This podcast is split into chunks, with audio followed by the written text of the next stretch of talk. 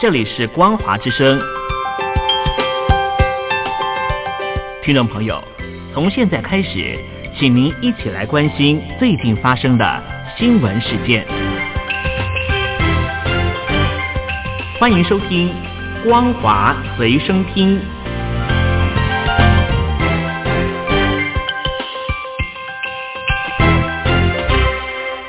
的听众朋友，大家好，欢迎收听光华随身听，我是黄轩。今天是中华民国一百零九年一月二十号，星期一，带大家来关心中国大陆以及国际的动态消息。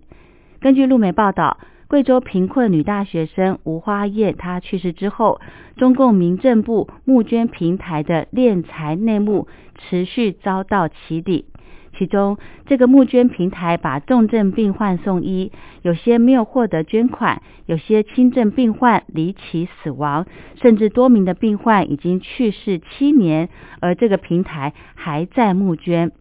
报道指出，吴花燕的去世也揭开九九五八儿童紧急救助中心的重重黑幕。这个募捐平台以吴花燕的名义募款达百万。只有转出两万块给医院，但是医院表示从没有收到。经过追查发现，九九五八主管单位竟然是中共的民政部，多名获得捐助的病患都出院了，九九五八也没有拨款。等到筹足的善款，好多病患已经撒手人寰。点击网页的直接捐款，就跳到捐助页面，并没有项目已结束的讯息，仍可继续捐款。根据路媒报道，山西翼城县近日出现可回收祭奠物品共享电子花圈，每个电子花圈租用七天，只需要五十元人民币。当地村民大赞，既经济又环保。业者表示，现在八成的商家都会选择租用电子花圈，成本价一千元。一个电子花圈由九个电子板组成，配上绢花就可以租用。两个月更换一次绢花即可。根据路媒报道，大陆持续与越南有主权争议的南沙群岛赤瓜礁扩建，除了灯塔、直升机机场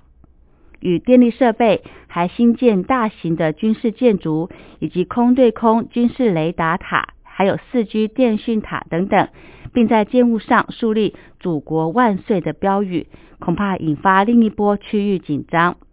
报道指出，依据日前到赤瓜礁海域拍摄发现，中共已经在岛上建设大型军事建筑，有两组空对空雷达塔、高五十公尺的四 G 传输电信塔，以及带有太阳能发电系统的两组风杆，还有已经投入使用的直升机停机坪，以及岛礁西北部长一百公尺的码头，以及树立“祖国万岁”的标语等军事建筑。赤瓜礁原是南沙群岛的暗礁，露出水面的部分并不多。大陆在一九八八年与越南在赤瓜礁海域爆发海战，自此控制六个南沙海岛到现在。中国大陆武汉市卫生主管单位昨天凌晨通报，采用优化后的检测试剂盒，再检测出十七个确诊病例，其中三个人已经是重症。目前已经追踪密切接触一万两千人次，由于检测持续的进行，确诊病例可能持续的增加。另外，深圳以及上海市都有疑似病例被隔离治疗，但是相关当局拒绝评论，恐怕只是疫情的冰山一角。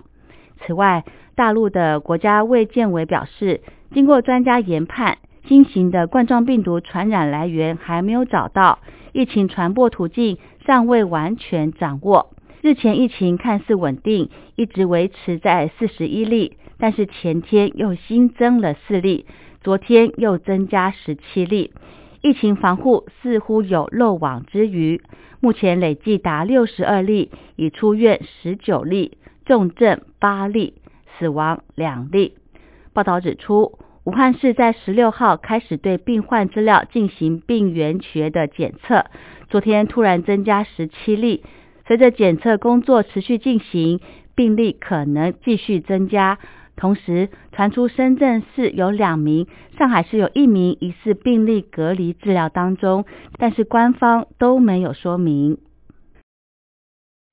中国大陆新疆在昨天晚上九点二十七分发生瑞士规模六点四的强震，震源深度只有十六公里，伤亡情况未明。根据中国大陆的媒体报道，目前管辖茄师县的克什地区已经派员前往当地了解情况，确认有无灾情。武汉肺炎病例暴增十七例。世界卫生组织在昨天表示，依照最新的分析，二零一九新型冠状病毒是有限度的人传人，正密切监测评估人际传播范围，将是发展必要时召开紧急会议协商。有医师则是研判，新型冠状病毒恐怕超越有限度的人传人的界限，进入有效率人传人阶段。传染力不容小觑。武汉新型冠状病毒肺炎已经向外地扩散，日前传出广州的中山大学附属第六医院及陆军总医院已经有医护人员感染。中山大学附属第六医院在十八号在微博贴文公开否认，但是贴文在十九号却被删除，这个行动引起揣测。中国大陆与缅甸在十八号签署联合声明，指台湾是中华人民共和国不可分割的部分。不过，缅甸官方发布的英文版声明中仍是采用中国字眼，并没有中华人民共和国字样。而我外交部则严重重申，台湾是台湾，不是中国的一部分，当然更不能是中华人民共和国的一部分。一九九九年，克林顿弹劾案参议院审理五周结案；一八六八年，约翰逊的案子则审了三个月。现在，如果顺了白宫与共和党的意，美国总统川普的弹劾案会在两周内结束。美国总统川普在十七号叙述华府以无人机阻杀伊朗重要将领苏雷曼尼最后一刻所发生的事。他说。遥远的空中摄影机拍到画面，接着美军开始倒数，之后发出“嘣”的声响。白金汉宫与女王在十九号发布声明，正式宣告过去几天有关哈利王子一家命运的讨论告一段落。哈利与梅根未来将不再能使用殿下的头衔，不会再领取身为王室成员的纳税人资助，同时不再正式代表英国女王伊丽莎白二世，可以追求他们想要的独立生活。新安排将在二零二零年春天生效。近来因两名女子驾豪车在太和门广场拍照，让北京故宫要升热门的话题。中国文化部多年前就颁布命令，禁止剧组进入室内拍摄。末代皇帝因此成为最后一部在北京故宫室内实景拍摄的电影。多名中国维权律师及公民在参加二零一九年十二月初举行的厦门会议之后，遭到中共当局的逮捕。对此，台湾及香港共二十三个人权团体在十七号发表联合声明，呼吁各方关注此事，并要求中共停止滥捕及打压。香港反送中风暴到现在已经超过半年，监警会已经接获五百多宗投诉警报的个案，但是前委员刘文文日前接受《明报》专访指出。监警会缺乏调查权，较难找出真相。成员多希望港府尽快成立独立调查委员会。好的，以上就是今天的光华随身听，感谢您的收听，我们下次再会。